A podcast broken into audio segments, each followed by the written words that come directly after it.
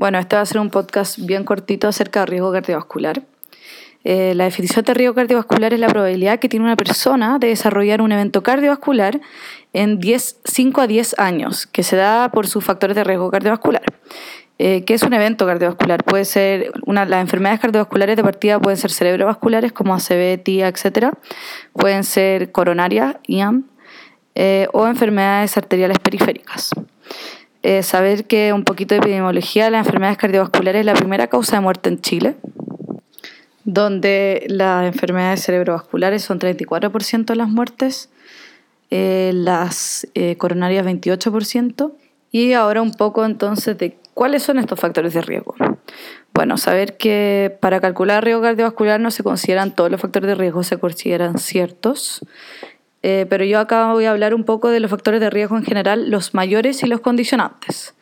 Los mayores no modificables son edad mayor a 45 años en hombres, mayor a 55 en mujeres, hombre o mujer eh, postmenopáusica, un antecedente personal de enfermedad cardiovascular, un antecedente de enfermedad cardiovascular prematura familiar en primer grado, en eh, familiares de primer grado hombres menores a 55 años y mujeres menores a 65 años. Eh, y después están los mayores modificables, como la hipertensión, diabetes, dislipidemia, eh, siendo este LDL alto o HDL bajo, acá no se consideran los triglicéridos en los mayores, tabaquismo y enfermedad renal crónica etapa 3B o hasta 5 o eh, un rack mayor a 30 severo persistente. Después están los condicionantes, que son todos modificables. Está la obesidad, que es un IMC mayor a 30. Eh, una obesidad central o circunferencia de cintura aumentada eh, mayor a 90 en hombres y mayor a 80 en mujeres. Triglicéridos mayor a 150 y sedentarismo. Ya, entonces, ¿cómo calculamos riesgo cardiovascular? De partida decimos ¿Tiene riesgo independiente esta persona? Que hay que saberse los de riesgo independiente, que son eh, cinco. La diabetes, una enfermedad cardiovascular aterosclerótica documentada, una enfermedad renal crónica 3B a 5 o un RAC mayor a 30, una hipertensión refractaria o, quinto, una dislipidemia severa, o sea, un LDL mayor a 190. Entonces, diabetes, enfermedad cardiovascular, enfermedad renal, hipertensión refractaria, LDL mayor a 190.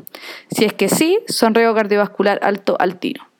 Si es que no, se va a las tablas de Framingham, que, que son, están hechas para, para calcular el riesgo en pacientes entre 35 y 74 años de edad.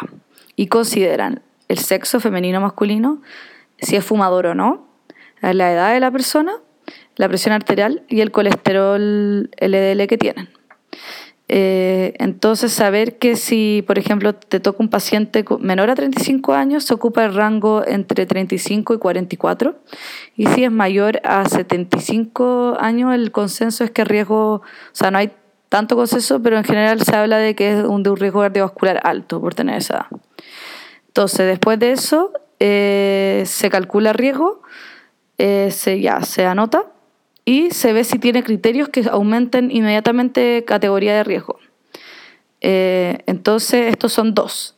Síndrome metabólico, que implica tener tres o más de los siguientes, circunferencia de cintura mayor a 90 en hombres, mayor a 80 mujeres, presión arterial mayor a 130 con 85 o en tratamiento con antihipertensivos, triglicéridos mayor a 150 o en tratamiento con dislipidemia, para, o sea, con fibratos, HDL menor a 40 en hombres y menor a 50 en mujeres, una glicemia mayor o igual a 100 o en tratamiento eh, hipoglicemiante.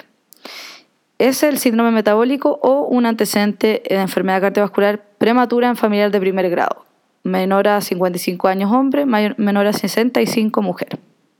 Después de eso, eh, uno ve ya, bueno, entonces riesgo alto, moderado, bajo, y según eso, uno multiplica el riesgo real según el HDL.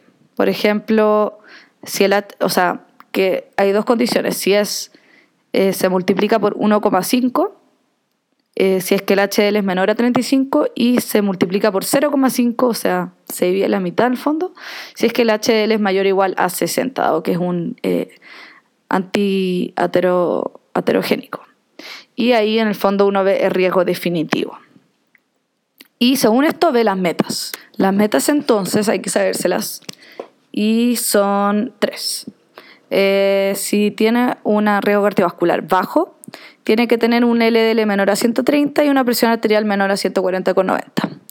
Uno moderado, LDL menor a 100 o presión y presión arterial menor a 140,90 y en el alto tiene que tener un LDL menor a 70. O sea, acá lo que va a, cambiar acá entre el alto moderado bajo es el nivel del LDL, básicamente. Y una presión arterial menor a 140,90 o si la persona tiene una enfermedad renal crónica o un RAC, o sea, con RAC mayor a 30, una presión arterial menor a 130,80 o si es que el paciente es mayor a 80 años, tiene que controlar una presión arterial menor a 150,90, pero mayor a 120,60. Entonces, resumen, bajo LDL menor a 130, moderado menor a 100, alto menor a 70. Y después las presiones que acabamos de hablar. ¿Y el tratamiento para esto?